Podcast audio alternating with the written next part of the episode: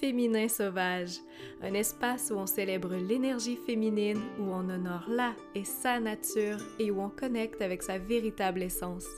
Ici, on questionne les normes, on revisite des sagesses anciennes et on se défait des conditionnements. Alignement, liberté et intuition sont les mots qui guident chaque épisode. Bienvenue dans la meute.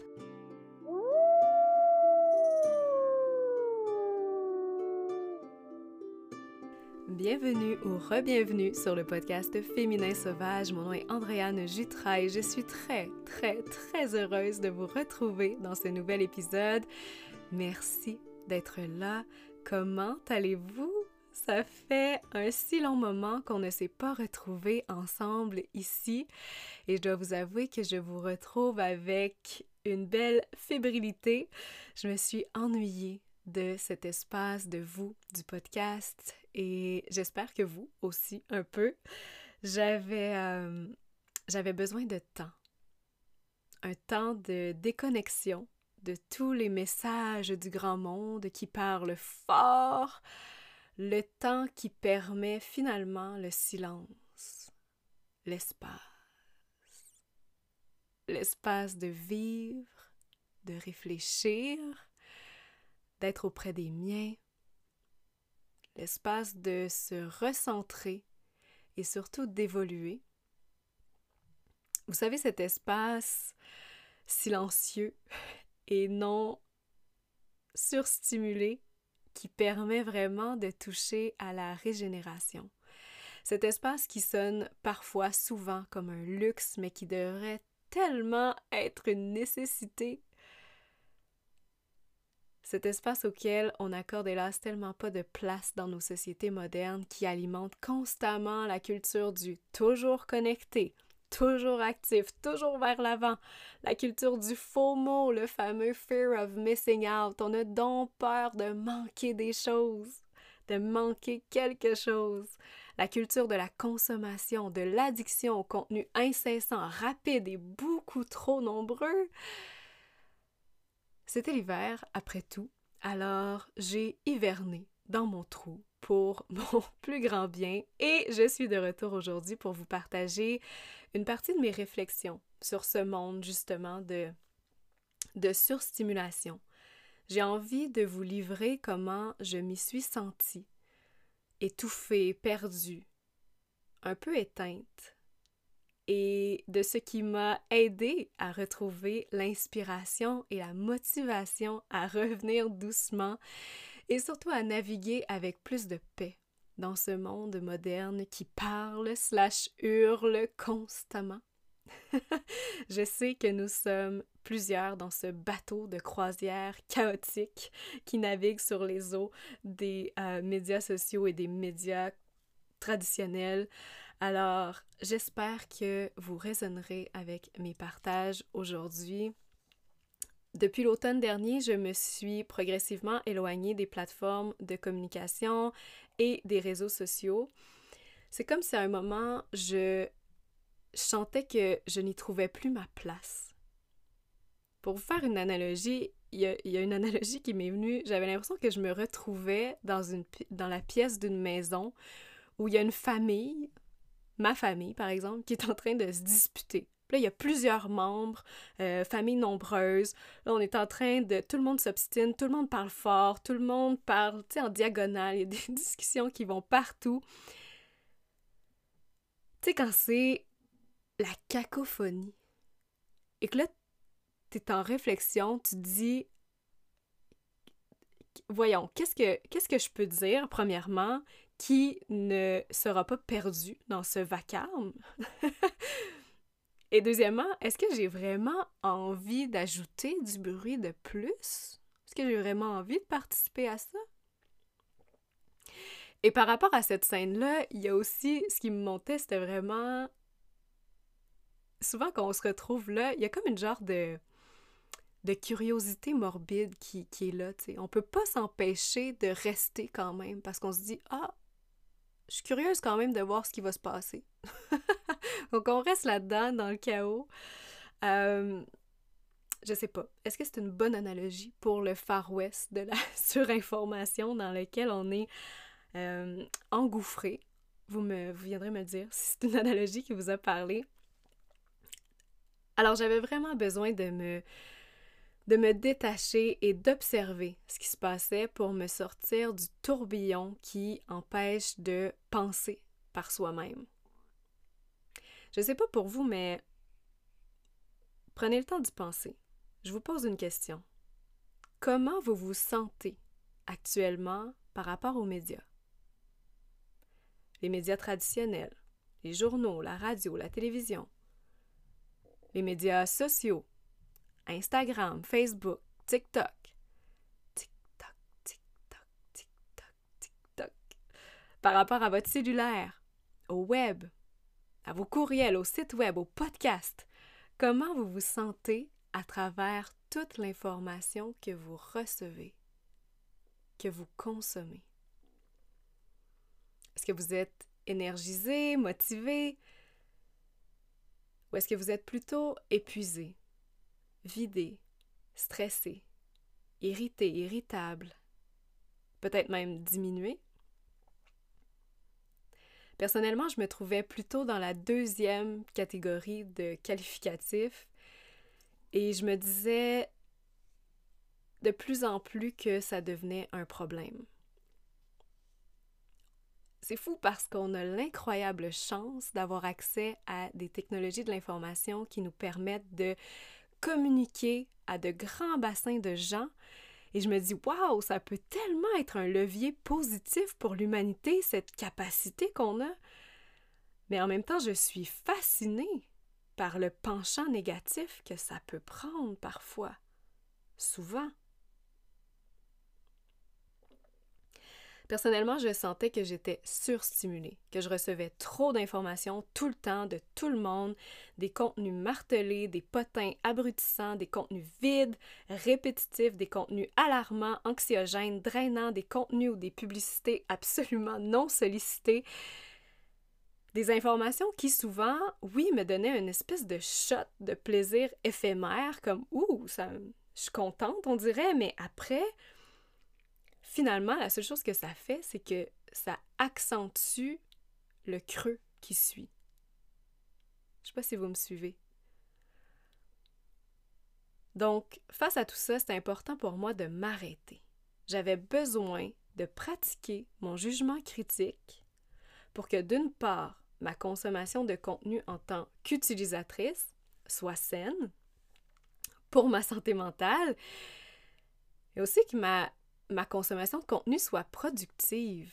Et ce que je veux dire par productive, c'est que les contenus que je consomme servent, en fait, devraient servir à me faire du bien et à me motiver à être une meilleure personne, une personne qui est apte ensuite à contribuer au monde qui l'entoure. Pas à me convertir en zombie devant mon cellulaire en minant mon estime de moi ou à me faire acheter des trucs dont j'ai pas besoin ou encore à me créer du stress qui me paralyse. Dans les derniers mois, je disais souvent, je dis encore, je sais trop de choses. Et ce n'est pas positif. Je sais trop de choses insignifiantes. Et tout ça, c'est très tannant. Parce que j'imagine que plusieurs vont partager mon point de vue ici, c'est que en même temps, il y a des moments où je suis profondément reconnaissante pour certains contenus qui viennent à moi, qui me nourrissent, qui me donnent foi en l'humain, qui me font sourire, qui me font du bien, qui me donnent des papillons. Donc bref, tout ça, c'était un beau casse-tête dans lequel j'avais besoin de me retrouver et de reconstruire une image qui fait du sens. Et ça, c'est juste du côté consommatrice, parce que de l'autre côté, en tant qu'entrepreneur, en tant que créatrice de contenu, c'est vraiment important pour moi de m'arrêter aussi pour me demander, OK, Comment je souhaite contribuer avec ma voix? Est-ce que je veux être juste un écho qui tire un peu son épingle du jeu, mais qui est là juste pour répéter ou je sais pas quoi, mais comment je souhaite contribuer avec ma voix? Qu'est-ce que je souhaite transmettre? Il y a une réflexion qui était à faire, pas juste euh, pour ne pas juste en fait continuer à suivre des tendances, j'ai l'impression qu'il y en a beaucoup qui suivent des tendances sans trop se poser de questions, en se disant bah si tout le monde le fait, euh, faut que je le fasse. si tout le monde parle de ça, faut que faut que j'en parle. Euh, ou encore euh, choisir de, de poursuivre l'espèce de pression qu'on sent en tant que créateur euh, ou en tant qu'entrepreneur web, en tant que créateur de contenu, cette pression de, de dire quelque chose à tous les jours, de créer du contenu continuellement. Hein. À chaque mardi, 8 heures, il faut que je fasse mon podcast, faut que je fasse telle publication.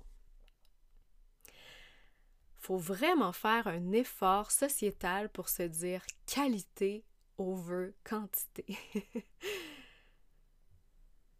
Alors selon moi, j'ai une responsabilité envers les gens que je choisis de servir et là, je vous fais un beau clin d'œil. Il faut que vous l'imaginiez en ce moment, à vous, belle personne qui choisissez de me tendre votre oreille présentement. J'ai une responsabilité envers vous, j'ai une responsabilité de... Je dois m'assurer, en fait, que ce que je produis, par rapport à moi même, juste au début, que ce que, ce que je produis est juste et intègre et que j'y trouve du sens. Donc, pour retrouver ce sens-là, c'était vraiment, je me suis dit, OK, déconnexion progressive. Et de janvier à mi-février, je me suis complètement déconnectée de tous mes médias sociaux et de tous les médias traditionnels. J'ai gardé uniquement la consultation ponctuelle de mes courriels à peu près une ou deux fois par semaine. Et ça, là, ce retrait numérique-là, quand on est une entrepreneur ayant son activité principalement en ligne, ça peut sembler être complètement fou, complètement risqué. Hein? Si vous êtes une entrepreneur, vous aussi, peut-être que vous m'écoutez en ce moment et que vous êtes un peu euh, perplexe par rapport à mes choix. Ça serait normal parce que partout, on entend parler de l'importance d'être constante dans ses publications d'être constante dans la production de contenu, de show up, hein? You gotta show up no matter what, every day. Que le fait de disparaître des médias sociaux, c'est comme. C'est un comportement qui est marketingement, ouais, suicidaire. La mort étant ici euh, personnifiée par le terrible algorithme. Eh bien, qu'à cela ne tienne, malgré toutes les menaces du marketing web mainstream, je sentais qu'il fallait vraiment que je m'offre une déconnexion totale. Le silence est préférable au discours vide. Le silence est préférable au discours vide. On aura l'occasion de se plonger un peu plus euh, dans cet énoncé à travers notre épisode aujourd'hui. Vous devinerez ainsi, suite à cette longue introduction, en fait, c'était pas vraiment une introduction, je suis vraiment, euh, je pense que je suis déjà pas mal euh, entrée dans le vif du sujet, mais on va parler de, de, de ce monde de surstimulation-là. Si vous me connaissez, vous savez que j'aime prendre le temps de cogiter sur certains enjeux sociétaux et m'amuser à élaborer certaines critiques constructives, toujours, je l'espère du moins.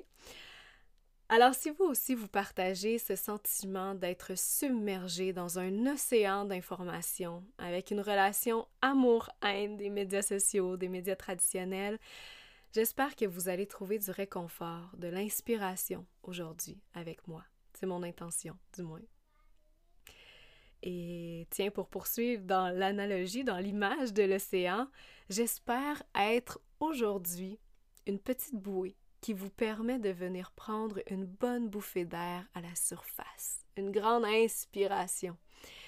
Et peut-être même, ce faisant, vous permettre d'agripper une bonbonne d'air pour que quand vous choisissiez de retourner plonger dans cet océan d'informations, vous ayez beaucoup plus de plaisir longtemps.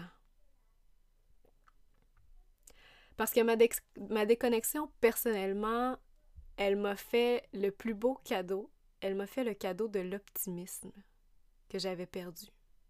Un peu, beaucoup. et j'espère vraiment vous faire du bien aujourd'hui aussi et vous aider peut-être à retrouver ces sentiments de motivation et d'optimisme si vous vous sentez comme moi. Et j'aimerais, euh, je voulais aborder ça aussi juste avant qu'on on y plonge un petit peu plus euh, profondément, j'ai l'impression que souvent, on va parler de la surstimulation. Pas toujours dans cette terminologie, mais on parle de surstimulation, on parle de cette culture de, d'abondance, d'information, mais on reste un peu comme toujours en surface, un peu comme si c'était un mal nécessaire, quelque chose de normal, entre guillemets. On banalise souvent, je trouve, le fait d'être accro à, nos cellulaires, aux médias sociaux. On banalise le fait de recevoir constamment et souvent à répétition une panoplie de nouvelles qui sont souvent horribles, stressantes ou débilitantes. Euh, je pense à plusieurs podcasts ou émissions de radio que, que, que j'ai écoutées, puis c'est comme si les discours qu'on entend, c'est Ah oui, ben, on est souvent sur nos cellulaires, hein? Eh, eh, ben, eh ben, eh ben, ben oui, c'est vrai, euh, faut prendre des pauses hein, de temps en temps. Ouais, c'est important, faut prendre des pauses. Puis ça reste comme un peu là, tu sais. c'est comme si tout le monde, on, l'accepte. Je sais pas si vous voyez ce que je veux dire. C'est comme si on, tout le monde le sait, c'est nocif, tout le monde sait on est accro, mais en même temps, puis là j'ouvre les guillemets, on n'a pas le choix. Ça fait partie de nos vies modernes. Puis en même temps, c'est vrai, c'est un peu paradoxal de parler négativement d'une surdose d'informations quand on entretient une plateforme de contenu. Euh, je suis très consciente de ce paradoxe-là, mais bon, je vais essayer de... Je choisis. Aujourd'hui, moi, je, je, je veux qu'on plonge là-dedans. Je vais essayer aussi de vous offrir quelques bribes ici et là de ce que la science a à nous apprendre sur les effets de la surstimulation. Parce que ça, c'est un aspect qui me fascine et qui est important pour moi. D'aller au-delà de juste, ben oui, je, je, remarque hein, que je suis accro à mon téléphone.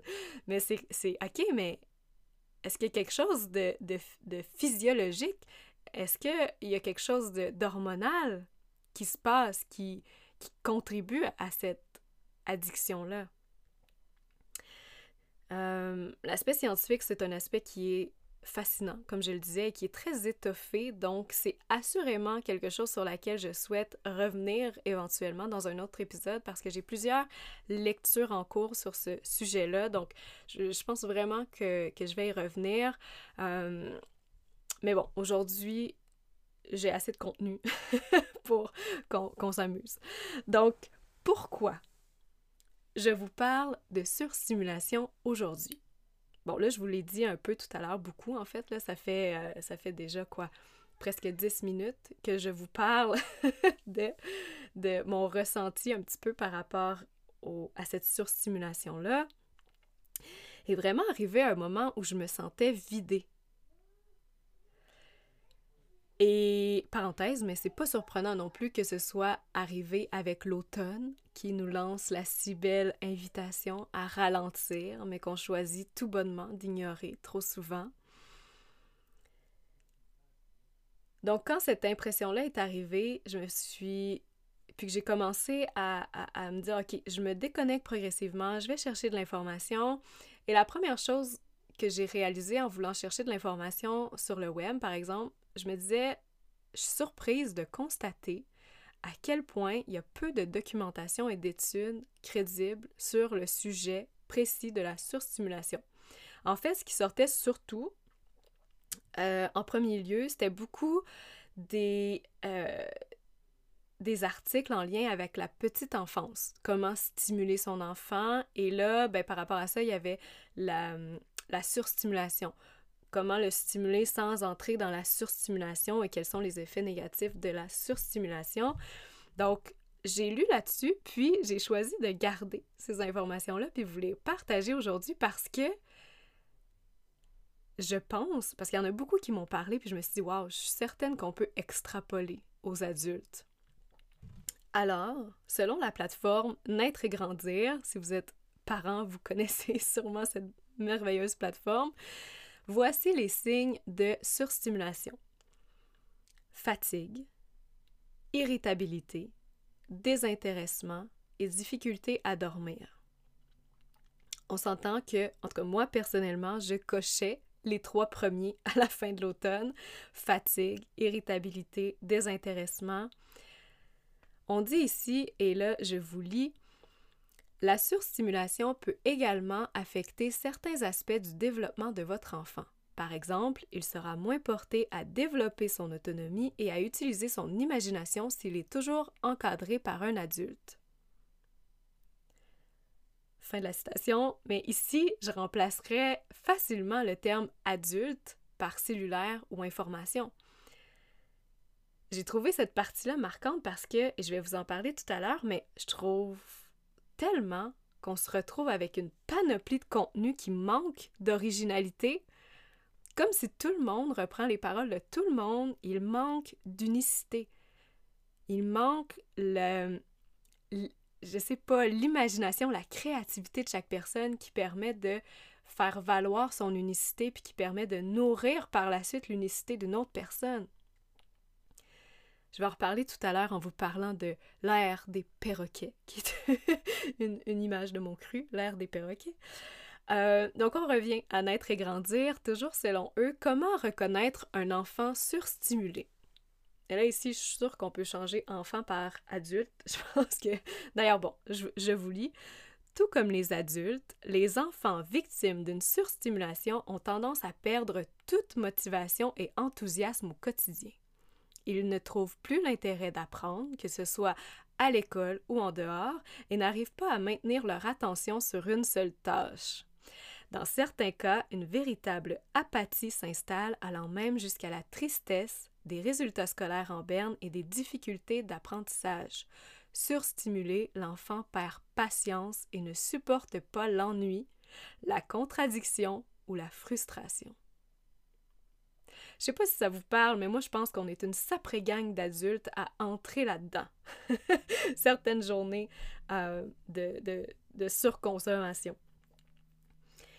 Et j'aimerais vous dire factuellement le nombre de minutes ou d'heures par jour que je passais à consommer différentes nouvelles ou différentes informations, mais j'ai réalisé que je pouvais pas vraiment le faire. Parce que maintenant, la consommation de ce genre d'informations-là s'inscrit dans une espèce de mauvaise habitude de euh, multitasking, de multitâche. Hein? tu sais, c'est rare qu'on se dirige volontairement vers le rabbit hole de nouvelles catastrophiques ou le rabbit hole de potins niaiseux ou de vidéos euh, insignifiants.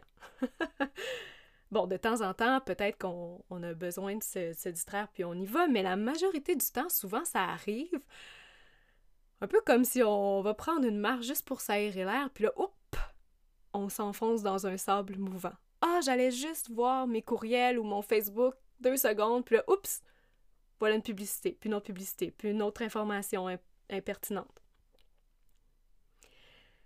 Je vous donne un exemple. Juste avant de commencer l'enregistrement, je me suis dit, je vais aller voir sur Facebook.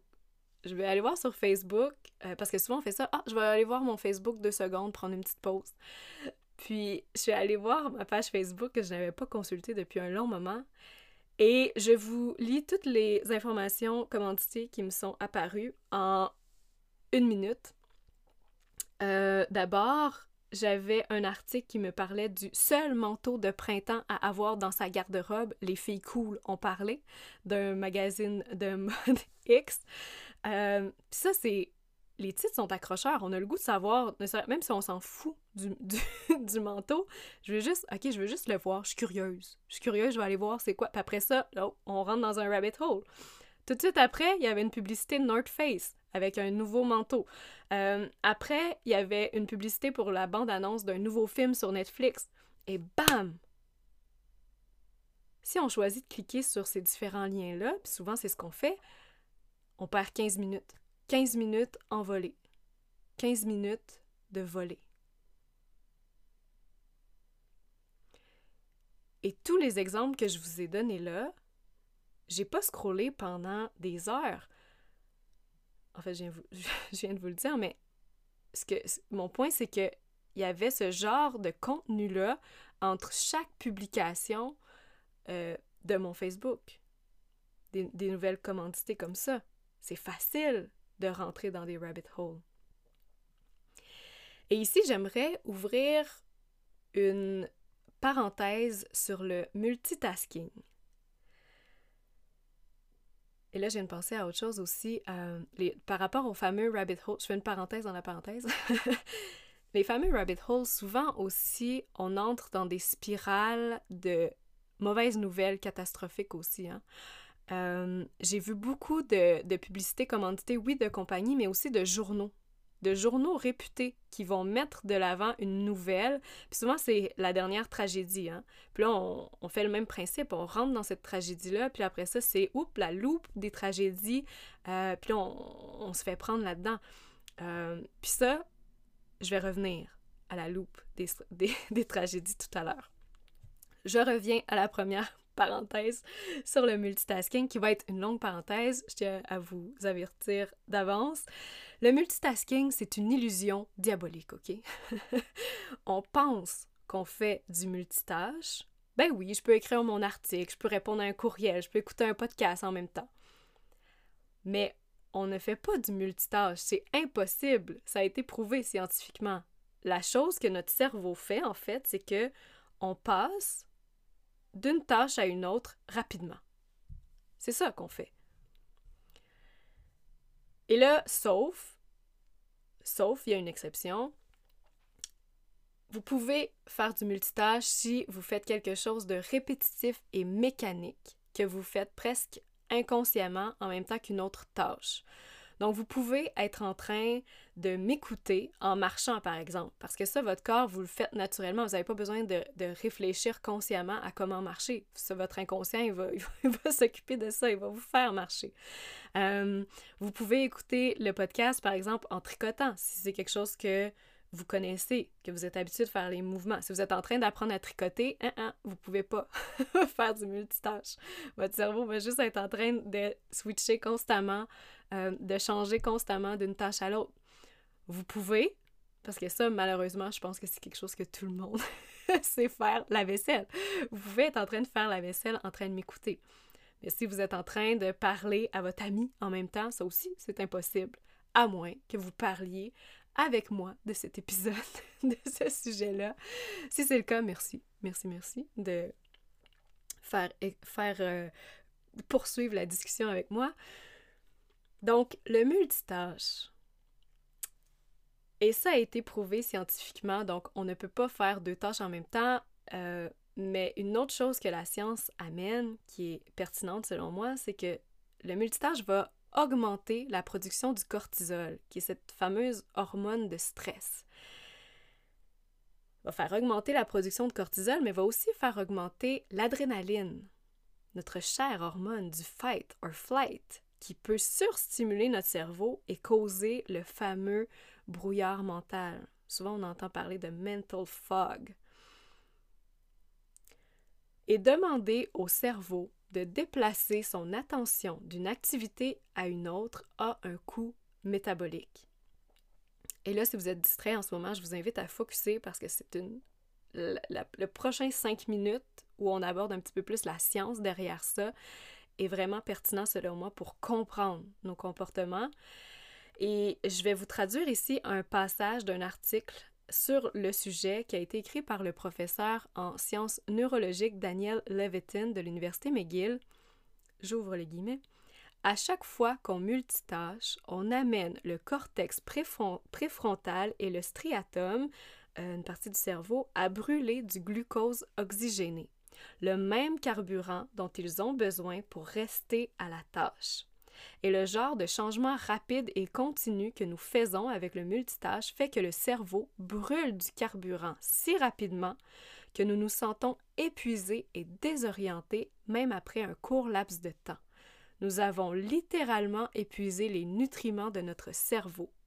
Cela conduit à des compromis dans les performances cognitives et physiques.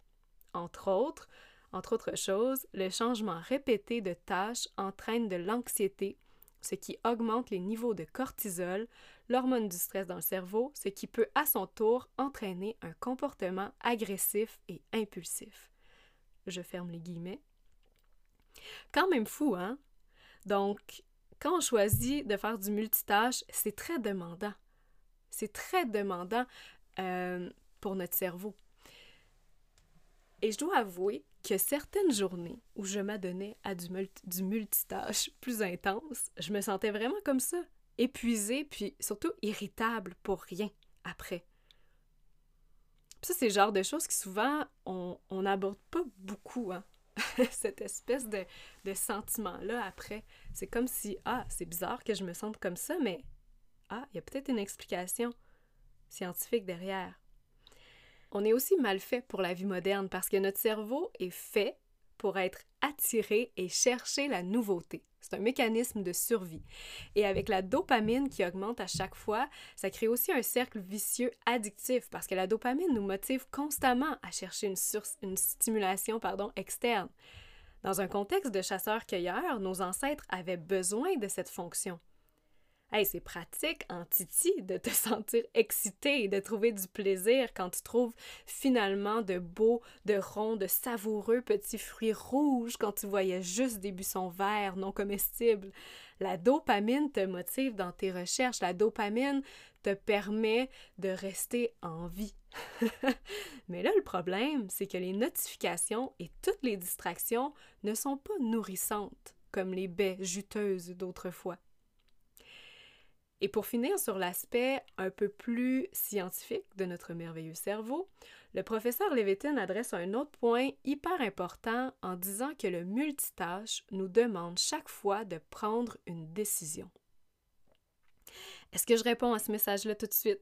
Est-ce que j'achète tel item que je viens de voir en promo? Parce que là, il y a le fameux euh, rabais en rouge qui me dit que c'est valide juste pour une heure seulement, donc il faut que je prenne une décision maintenant. Est-ce que je commande tout de suite sous la publication de mon ami? Est-ce que je reprends mon travail ou je continue ma petite pause? Etc., etc., etc. Mais s'avère que toutes ces micro-décisions, aussi minimes semblent-elles, serait aussi vorace en énergie que les grandes décisions. Ce qui peut dégénérer, toujours selon lui, rapidement en un état d'épuisement dans lequel, après avoir pris de nombreuses décisions insignifiantes, nous pouvons finir par prendre de très mauvaises décisions sur quelque chose d'important. Je le cite, Pourquoi quelqu'un voudrait-il ajouter ce poids de plus sur ses épaules? Effectivement. Effectivement. Et ça, c'est juste euh, physiologiquement, biologiquement, les effets négatifs du multitâche. Je voulais aussi entrer dans l'aspect émotif et sensationnaliste en lien avec les contenus qu'on reçoit. Tantôt, je vous parlais un petit peu de, des nouvelles catastrophiques qui sont omniprésentes puis qu'on voit partout. Je vous parlais des, justement des publicités commanditées, des articles de journaux commandités de certains journaux. Puis ça aussi, euh, j'ouvre une parenthèse, mais c'est sûr que oui, si on clique sur ces, choses-là, ben, l'algorithme lui détecte que, ah, OK, elle a passé du temps sur, sur ça, donc je vais lui montrer plus de choses euh, en lien avec ou dans la, la, la même catégorie d'informations que ce qu'elle a déjà consommé, que ce sur quoi elle a choisi de passer du temps. Ben, choisir. c'est ça, consciemment ou, inconsciemment. Euh, sauf que l'algorithme, cette intelligence, n'est-ce pas, artificielle, elle peut pas détecter ce que ça vous fait. C'est juste que, ah, OK, vous avez passé du temps sur ce type de contenu-là. Donc, elle, son travail, c'est de s'assurer que vous restiez là longtemps. Elle sait pas, elle, si elle est en train de... Ben, elle, l'algorithme. L'algorithme ne sait pas, lui, que vous êtes en train de souffrir d'anxiété ou que vous êtes en train de complètement euh, miner votre estime personnelle parce que vous êtes en train de vous comparer à quelqu'un. Fin de la parenthèse. Je reviens aux nouvelles catastrophiques. J'ai observé pour ma part que j'étais arrivée à un point où je me sentais stressée, consumée par toutes les informations tristes et malheureuses qui venaient à moi. Les tragédies dans les médias, les enjeux climatiques, les problèmes sociaux, les restes de pandémie, etc. Toutes des nouvelles qui étaient également repris et repris et repris par tout le monde sur les médias sociaux. Là, je généralise, mais vous comprenez, le concept, vous comprenez? Je pense que c'est extraordinaire d'avoir la possibilité de faire connaître des injustices ou des problématiques quand ça ouvre la voie de l'action et du changement pour le mieux ensuite. Mais est-ce que c'est vraiment nécessaire et pertinent de répéter et répéter et répéter les mauvaises nouvelles sur lesquelles on n'a aucun contrôle? Et là, je mets cette partie-là en gras. Est-ce que c'est vraiment pertinent de répéter, répéter, répéter les mauvaises nouvelles sur lesquelles on n'a aucun contrôle? Et je ne vais pas vous donner ici d'exemples précis de nouvelles parce que ce serait ironique que je vous en répète encore ici. Mais pensez-y, là. La dernière mauvaise nouvelle qui ne vous concernait pas personnellement, qui s'est rendue à vous et que vous avez entendu et réentendu et réentendu et qui vous a fait vous sentir mal à chaque fois, mais sur laquelle vous n'aviez aucun contrôle, aucun pouvoir. Était-elle vraiment utile? ou a-t-elle juste servi à créer du stress? J'ai réalisé que la surconsommation de mauvaises nouvelles m'amenait dans un genre d'état de stress chronique. Puis là, ce que je vous dis ici, on s'entend, c'est zéro médical, c'est vraiment juste une opinion. Je chantais comme un fond de stress constant qui m'amenait en réaction de fight or flight et freeze aussi surtout. Peut-être aussi que c'est en lien justement avec nos fameuses hormones mentionnées plus tôt, avec leur petit jeu dans notre cerveau. Donc le résultat de ce stress omniprésent de par cette surexposition médiatique, pour moi, c'était principalement la paralysie, le freeze. Je me sentais complètement démotivée, je me sentais déprimée, je n'avais pas du tout la tête à créer. Et quand ce n'était pas la paralysie, c'était le flight, donc le désir de fuir. Et ça, comment ça prend la forme? Parce que quand tu es stressé, tu penses pas longtemps. Hein. Tu as besoin d'une solution rapide maintenant, un apaisement là. Donc moi, j'ai remarqué que je cherchais comme évasion des contenus légers, humoristiques, des podcasts, de contenus à, des contenus à potin. Mais j'ai remarqué qu'après, ça faisait l'effet inverse. Au lieu de m'apaiser, ça creusait encore plus le trou, le vide. Puis je me disais souvent la culpabilité aussi. Parce que je me disais souvent, waouh, est-ce que j'ai vraiment passé une heure de ma vie à écouter cet influenceur-là? Ou à lire ces potins-là? Et le dernier mécanisme de défense, c'est le fight. Mais encore là, sans grande réflexion constructive, quand on rentre dans le fight, qu'est-ce qu'on fait? Ben, on, veut prendre action tout de suite. Et là, comment ça va prendre la forme? Mais quelle forme ça va prendre, en fait? Ça va être, ben, OK, on, je repartage l'information, je repartage la mauvaise nouvelle, j'en parle autour de moi. Mais c'est rare, hein, que ça crée des beaux moments de connexion et d'amour avec nos proches quand on fait ça. Donc, on fait juste contribuer à cette espèce de cycle vicieux. Bref, je pense vraiment que ma réalisation par rapport aux mauvaises nouvelles qui ne me concernent pas personnellement et sur lesquelles je n'ai pas de contrôle, ces deux points-là sont hyper importants, c'est de premièrement choisir de m'éloigner des médias de masse, qui sont, on va se le dire, les grands champions de la répétition et du climat de peur, et de choisir consciemment de ne pas relayer une information qui n'a pas été constructive pour moi et qui ne le sera pas personne d'autre qui la reçoit. Robert Kennedy disait Tragedy is a tool for the living to gain wisdom, not a guide by which to live. La tragédie doit nous permettre d'atteindre la sagesse. Elle ne doit pas nous servir de guide. Ne nous acharnons pas dans le drame. Souvent on dit que l'espoir fait vivre, mais je trouve qu'on a le désespoir facile ces temps-ci. Un autre point sur lequel je me suis posé beaucoup de questions et que, en fait, je trouvais que par rapport surtout au, contenu populaire, populaire, populaire, des, des, ouais, les contenus à, grand déploiement, les, les, contenus populaires qui étaient, je trouvais que les contenus, en fait, souvent, ils étaient vus et revus. Ils étaient vides, superficiels, puis c'était une opinion, mais quand je consommais ça, je trouvais justement que l'impression, ce que ça laissait à l'intérieur de moi, c'était aussi un sentiment de vide et de superficialité. À un moment donné, j'avais l'impression que je me retrouvais.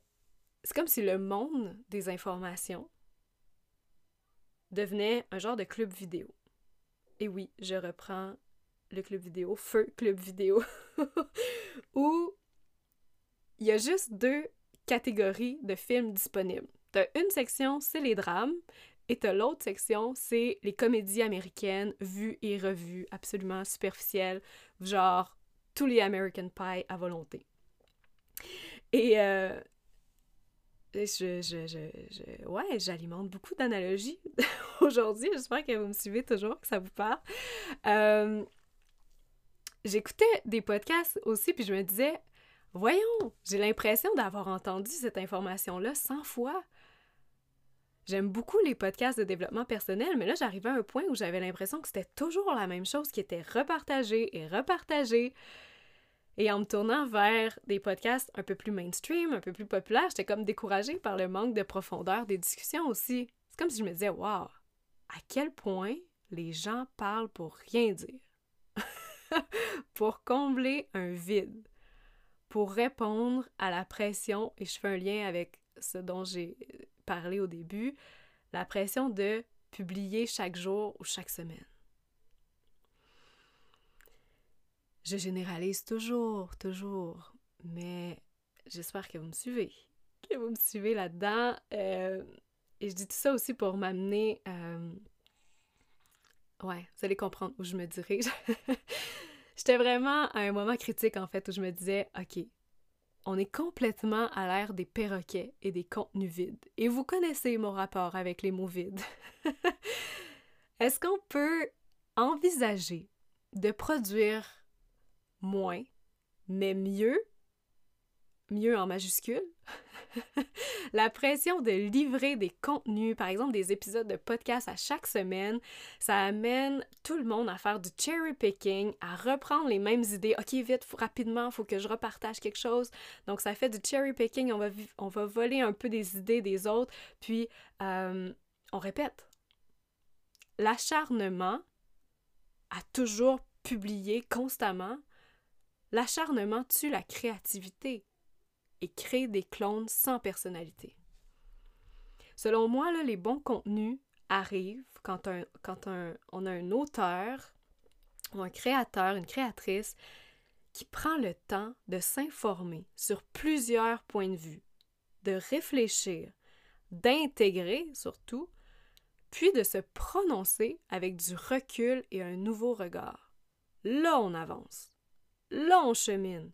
Et dans la catégorie des contenus vides et des perroquets, est-ce qu'on peut aussi nommer et se parler de tous les articles avec des maudits, et oui je dis maudits, titres clickbait qui nous entraînent dans un rabbit hole absolument non nécessaire?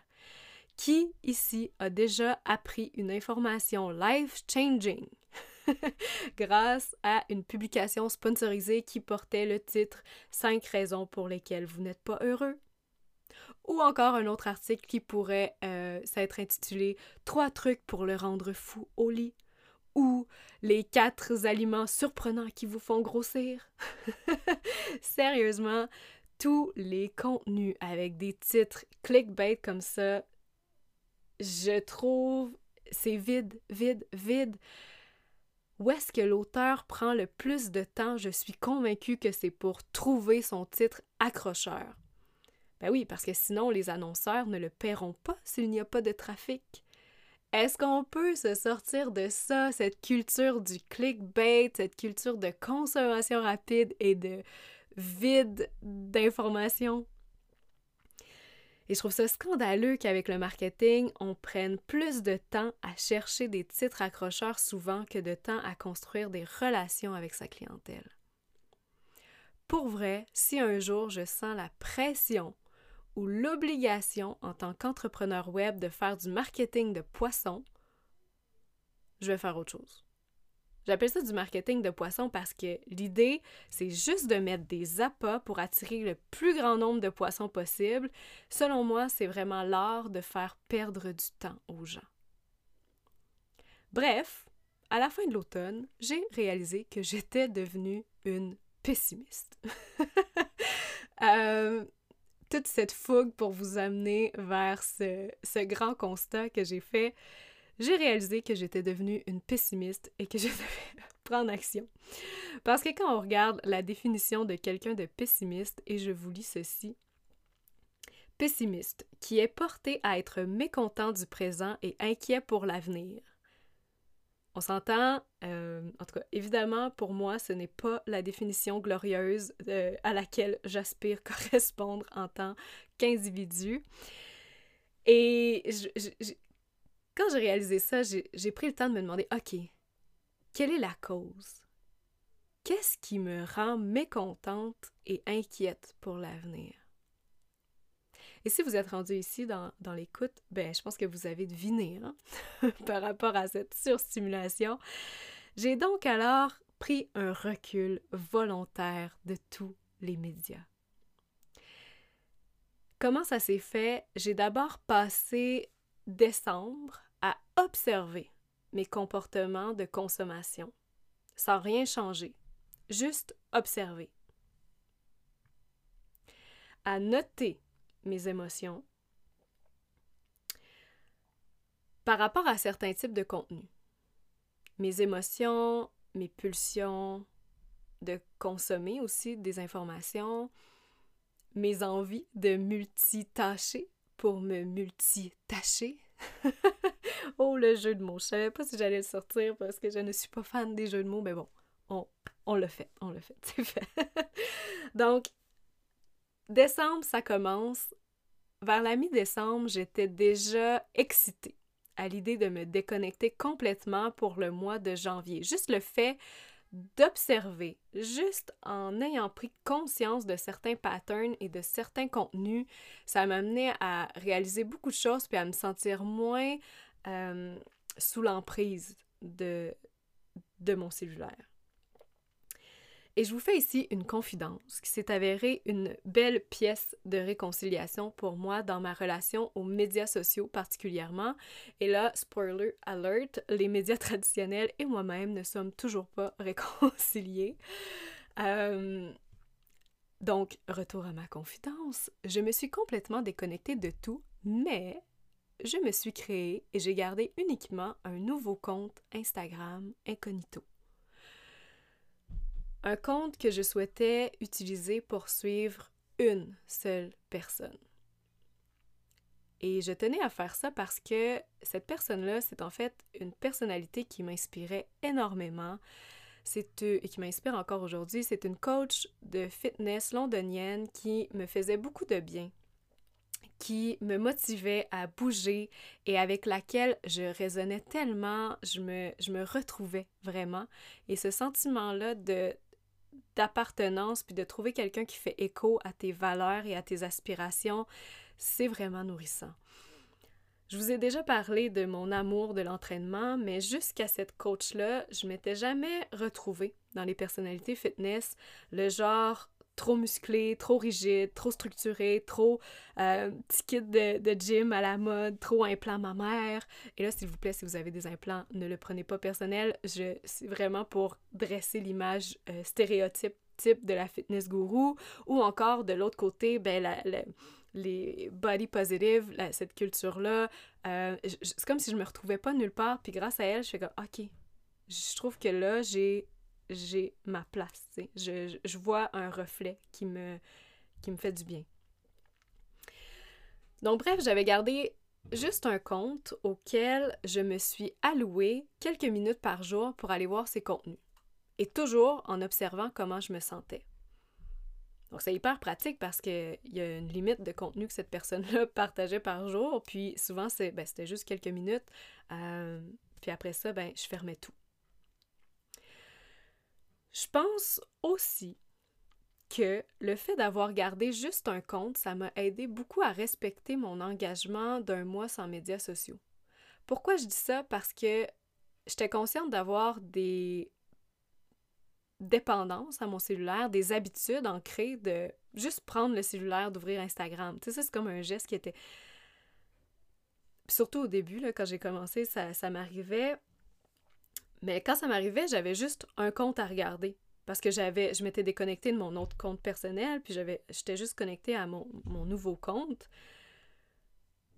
Une fois que c'était ouvert, ben, ça. Une fois que j'avais tout vu, ben, il n'y avait rien d'autre. Fait que je fermais tout. Et je n'allais surtout pas dans l'onglet recherche. Hein. ça, faut pas aller là. Donc, le fait de garder juste un compte, j'ai l'impression que ça a été un peu comme ma patch de fumeuse. L'espèce d'entre-deux. L'entre-deux pendant que j'étais en train de quitter.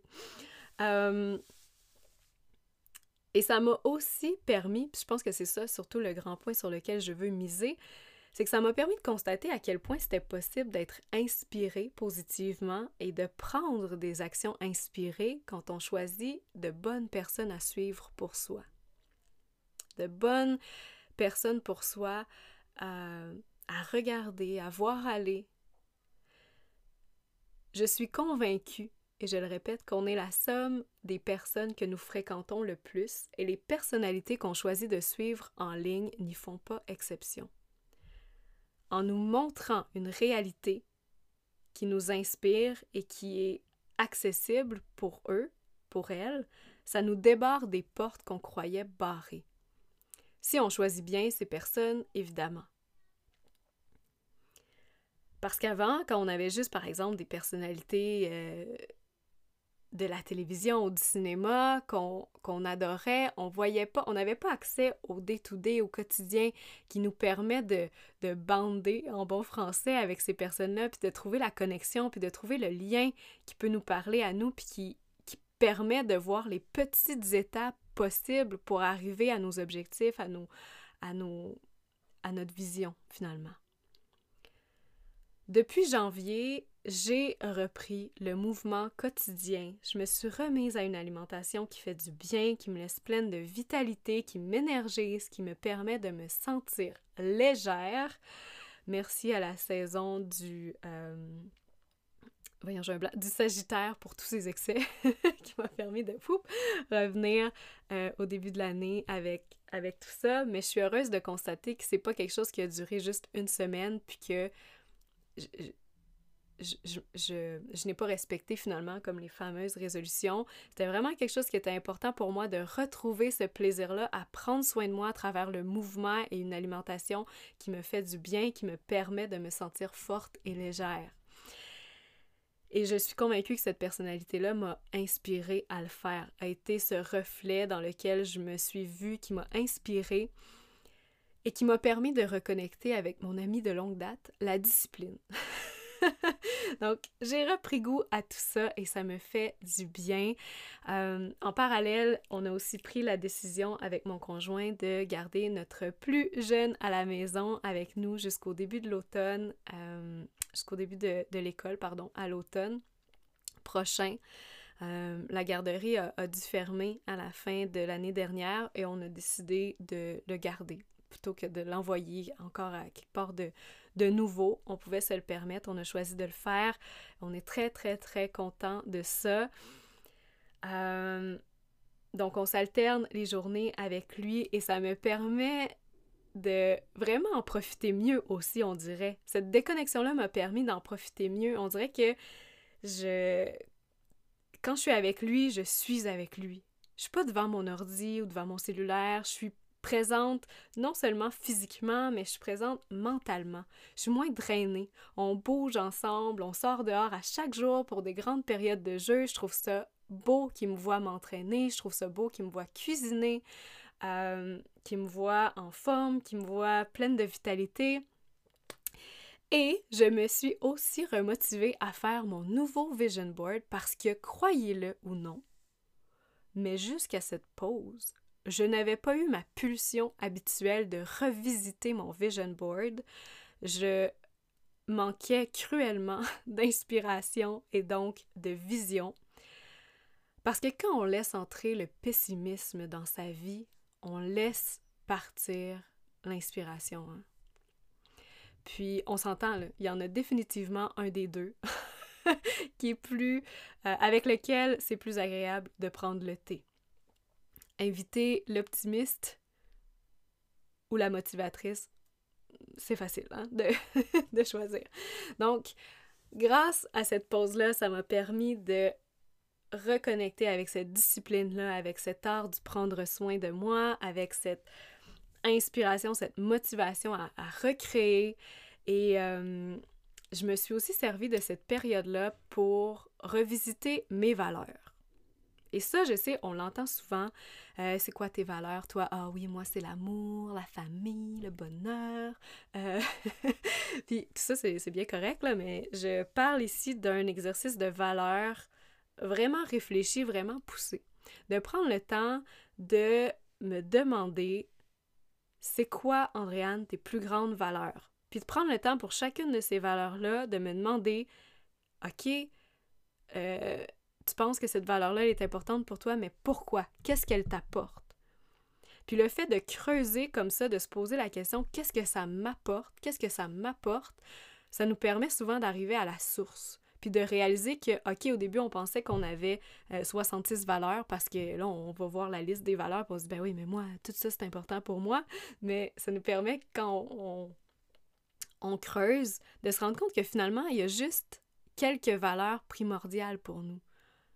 Comme par exemple, si vous vous dites, ah, moi, le plaisir, c'est vraiment une de mes valeurs, mais que vous prenez le temps de vous demander, OK, qu'est-ce que ça m'apporte le plaisir? Ben, peut-être que pour vous, vous allez dire, ben, le plaisir, ça m'apporte le plaisir, tu sais. Mais peut-être aussi vous allez dire, ben, le plaisir, pour moi, ça, ça m'apporte euh, le sentiment de vivre. Ah, puis qu'est-ce que ça t'apporte, le sentiment de vivre? Ben, le sentiment de vivre, c'est juste ça, c'est le sentiment de vivre. Donc, ah, OK, peut-être que ta valeur, ta véritable valeur, c'est ce que tu recherches, toi, c'est tu veux avoir, tu veux toucher au sentiment de vivre. Donc, vraiment, ça m'a fait du bien, moi, de faire cet exercice-là. Puis de faire aussi, dans un deuxième temps, pour le rendre encore plus efficace, de, de faire l'exercice des valeurs, puis après ça, de regarder mon emploi du temps. Est-ce que ce que je fais dans le day-to-day, c'est en lien, c'est aligné avec mes valeurs? Oui ou non? Puis si c'est pas aligné avec mes valeurs, puis que je vois que, ah, OK, dans mon emploi du temps, je consacre zéro minute par semaine à ma valeur principale où il n'y a rien qui me permet de, me diriger vers cette valeur-là ou de la nourrir, ben peut-être que c'est un appel à, à changer quelque chose. Donc, cette pause-là de surstimulation, ça a été un vrai cadeau. Ça m'a permis de revenir à moi, de prendre les moyens, de devenir une meilleure version de moi-même. Je sais, c'est cliché, mais c'est ça. une version qui n'est plus paralysée, démotivée, non inspirée, pessimiste, à retrouver le goût et la croyance que je peux faire du bien autour de moi. Et tout ça en moins de deux mois. Et il y a des études hein, d'ailleurs qui démontrent, je pense que c'est l'université de Bart, si ma mémoire est bonne, qui a fait une étude pour, euh, auprès des adolescents pour voir, OK, est-ce qu'on peut remarquer des effets positifs d'une déconnexion des médias sociaux pendant une semaine? Et les résultats ont été positifs, oui. Donc, en seulement une semaine de déconnexion, vous pouvez voir des effets positifs sur votre santé mentale. J'ai vraiment réalisé qu'il y a des leaders négatifs et des leaders positifs. Les leaders négatifs, pour moi, sont, euh, sont les personnes ou les entités qui parlent fort, qui crient, qui instaurent un climat de peur, qui répètent sans cesse les mêmes mauvaises nouvelles, sans perspective constructive ou optimiste, et qui ont un ton culpabilisateur. Je sais pas si vous avez en tête certaines personnes ou certaines entités en ce moment. Quelque chose finalement qui, en te communiquant quelque chose, te draine de l'énergie plutôt que de t'en donner. Entre vous et moi, à quel point vous voulez accueillir ce genre de personnalité chez vous? Et surtout, à quel point vous voulez vous calquer là-dessus? On se rappelle, on est la somme des personnes qu'on côtoie. il y a aussi les leaders positifs. Et là, je dois avouer que j'ai un petit cringe quand j'utilise le mot positif, parce que je trouve qu'il a tellement été associé à la pensée positive, les lunettes roses, le love and light. Je tiens à vous dire que personnellement, pour moi, ce genre de personnalité, euh, genre euh, coach de vie, maître spirituel, peut souvent rentrer, pas toujours, mais peut rentrer davantage dans la catégorie des leaders négatifs que des leaders positifs. Quand on y pense, ton culpabilisant draine de l'énergie, euh, joue ce genre de cartes-là avec te donne l'impression que t'es jamais comme assez, que t'en fais pas assez, que vous voyez genre? Euh, je vais pas trop en parler ici. Vous comprenez que j'aurais des choses à dire. Euh, j'ai une savoureuse discussion d'ailleurs qui s'en vient, qui a été enregistrée avec une personne extraordinaire qui vient nous parler euh, justement de ses mauvaises expériences en lien avec la spiritualité New Age. Vous allez voir ce qu'elle a vécu, ce qu'elle s'est fait dire. C'est assez impressionnant, dans le mauvais sens.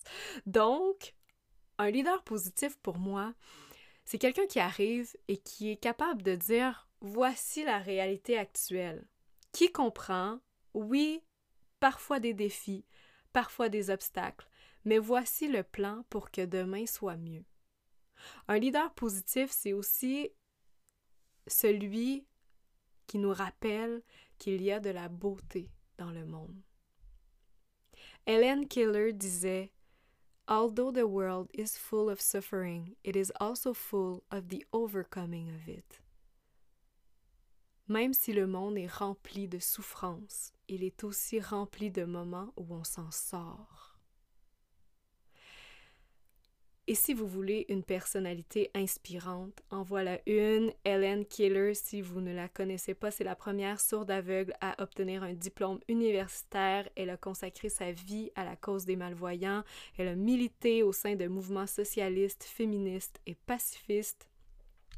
Bref, entourons-nous de leaders optimistes, ceux qui croient qu'aujourd'hui et demain ne sont pas catastrophiques, que demain est prometteur malgré que la vie est belle, même dans les moments les plus mondains. Et d'ailleurs, ça aussi, ça a été un moment clé dans mes réalisations parce que à un moment, je, me demandais, OK, qu'est-ce qui est superficiel dans ce que je consomme et qu'est-ce qui ne l'est pas? À partir de quand je perds mon temps à regarder le quotidien de quelqu'un d'autre dans ces instants les plus banals?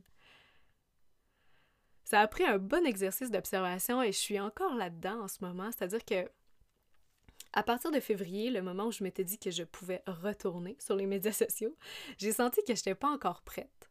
J'avais vraiment besoin de consommer en conscience les contenus qui venaient à moi. Je ne pouvais pas comme revenir tout de suite dans ma page avec, les nombreuses présences fallait encore que je prenne le temps personnellement de me demander, OK, je restais sur ma page avec ma, seule, euh, j'allais dire ma seule abonnée, mais non, la seule personne que je suivais. Et euh, j'ai commencé à en intégrer un petit peu euh, par la suite, mais toujours en me demandant, OK, à chaque fois que je voyais une story ou quelque chose de sa vie du quotidien, à me demander, OK, est-ce que le fait de l'avoir parlé de ça, ça me fait du bien? Est-ce que le fait de l'avoir dansé dans sa cuisine, ça me fait du bien ou non? Est-ce que euh, le fait de l'avoir parlé de produits, tel ou tel produit, de vendre quelque chose, de mettre de l'avant un produit, ça me fait du bien ou non? Est-ce que le fait de l'avoir me parler de ses services, euh, ça me fait du bien ou non? Puis de me demander pourquoi. Quelle est la valeur que j'en retire? Et j'ai réalisé que, dans le fond, tout est relatif, ça dépend. Ça dépend de la personne, ça dépend du moment, ça dépend de l'intention. Bon, il y a une chose qui est claire, j'ai me faire vendre des gogos ou des programmes de coach de vie que je ne connais pas du tout via des publications qui sont commanditées ou sponsorisées. Ça, ça demeure toujours du contenu euh, non sollicité et indésirable. Mais je trouve ça très pratique dans les cas où on me vend quelque chose, euh, puis que ça vient d'une personne que j'admire. Comme par exemple la coach de fitness dont je vous parle. À un moment donné, elle s'est mise à parler de gants spécialisés pour la course hivernale. Et je trouvais ça hyper pratique parce que justement, j'étais à la recherche de cette information-là. Puis je me disais, OK, même si elle est en train de me parler d'un produit, c'est pertinent, ça a de la valeur pour moi. Même si elle est payée pour le faire, tu sais, tant mieux si elle est payée pour le faire. Elle me donne, elle me donne beaucoup de valeur. Donc, tant mieux. Donc, la responsabilité nous revient beaucoup en tant que consommateur à se poser fréquemment la question pourquoi je suis en train de regarder ce que je regarde et est-ce que ça me fait du bien? Et par rapport au mondain, euh, je me rends compte que là, je l'ai un petit peu euh, survolé, puis je suis partie un peu dans quelque chose d'autre, mais le mondain, donc le, la vie de tous les jours, ça m'a apaisé de voir la vie quotidienne des personnalités qui m'inspirent en ligne. Ça m'a fait sourire de voir une personne que j'apprécie, que j'admire, qui me motive. Ça m'a inspiré de la voir déjeuner le matin, de la voir choisir ses vêtements. Ça peut sembler futile, mais j'ai l'impression de la connaître mieux. Ça crée un lien, une résonance. Je me dis, ah, OK, cette personne-là, surtout dans, cette optique-là, par exemple, je pense au, au, domaine du, du, fitness, de l'entraînement, de la nutrition, tu sais, de voir ce qu'elle mange le matin, j'étais comme, ah, OK, ça me donne de la valeur parce que là, je regarde, je fais, ah, ça m'inspire, j'ai le goût de manger ça demain aussi. Euh, donc, je reviens à ce lien de cette connexion, en fait, que ça crée, cette résonance-là ça. En fait, c'est ça. C'est que ça contribue à nous rapprocher des portes qu'on pense fermées.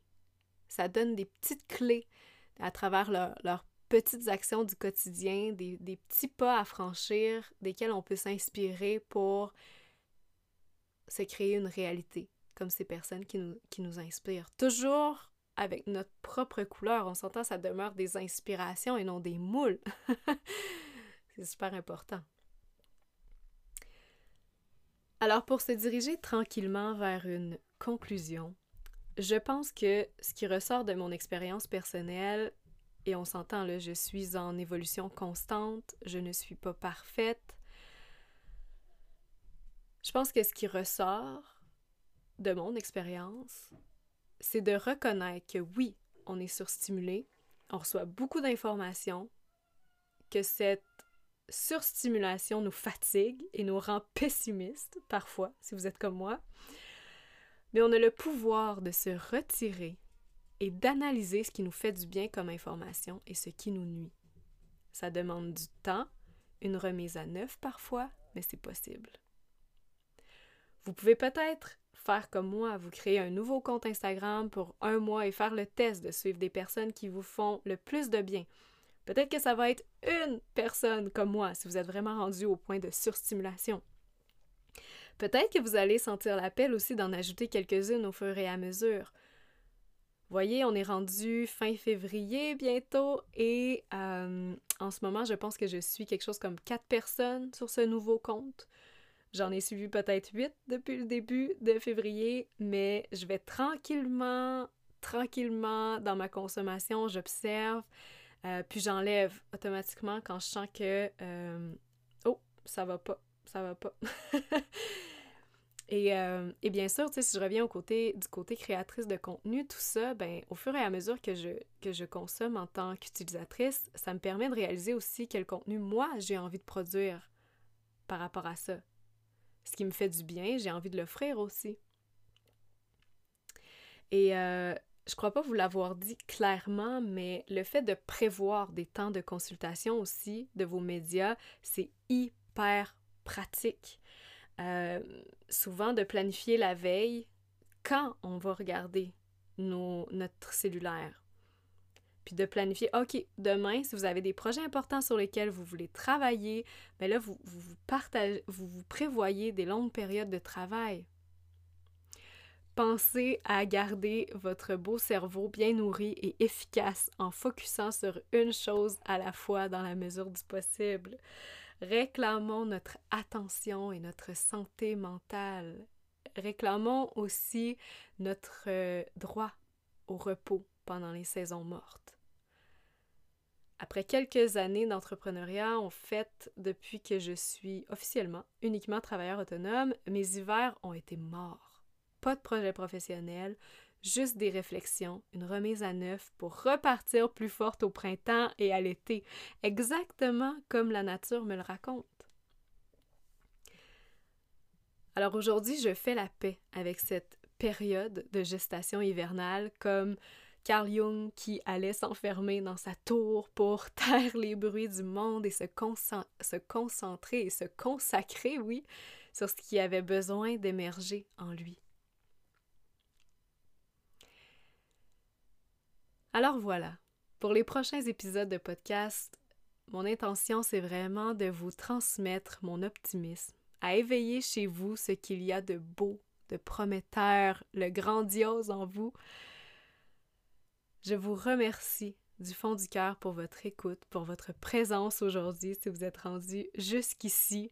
Et si vous avez aimé cet épisode, qu'il fait écho en vous, qu'il résonne en vous et que vous pensez que certains des messages que j'ai partagés aujourd'hui peuvent faire du bien autour de vous, n'hésitez pas à partager l'épisode en mentionnant peut-être qu'est-ce qui vous a parlé le plus à vous personnellement vous le savez, je ne fais pas de publicité commanditée non sollicitée. Donc, ce qui m'aide et qui me semble le plus intègre à travers mon travail avec le podcast, c'est quand vous utilisez votre voix et votre influence pour nous faire connaître, faire connaître les messages du podcast à travers vos réseaux et à travers les belles personnes qui euh, vibrent et s'éveillent autour des mêmes valeurs que, que nous, finalement. N'oubliez pas de me taguer aussi pour que je puisse le voir. Si vous savez à quel point ça me fait plaisir quand vous prenez le temps de le faire, merci, merci, merci beaucoup à tous ceux et celles qui prennent le temps de le faire. Sachez que vous avez ma reconnaissance éternelle. Si vous avez aussi des sujets qui vous viennent en tête, des choses que vous aimeriez que j'aborde, n'hésitez pas à m'écrire. Euh, vous pouvez m'envoyer un courriel, vous allez voir dans les notes, euh, la description du podcast. En terminant, je souhaite faire des salutations chaleureuses et remplies d'amour pour les deux commanditaires du podcast que j'aime et que j'adore. Au début, je les mentionne en début d'épisode, mais là, je sais pas, ça semblait plus naturel de le faire ici. D'abord, la main bleue, Mélanie, cette incroyable femme. Je ne sais pas si tu m'écoutes en ce moment, mais sache que je t'aime.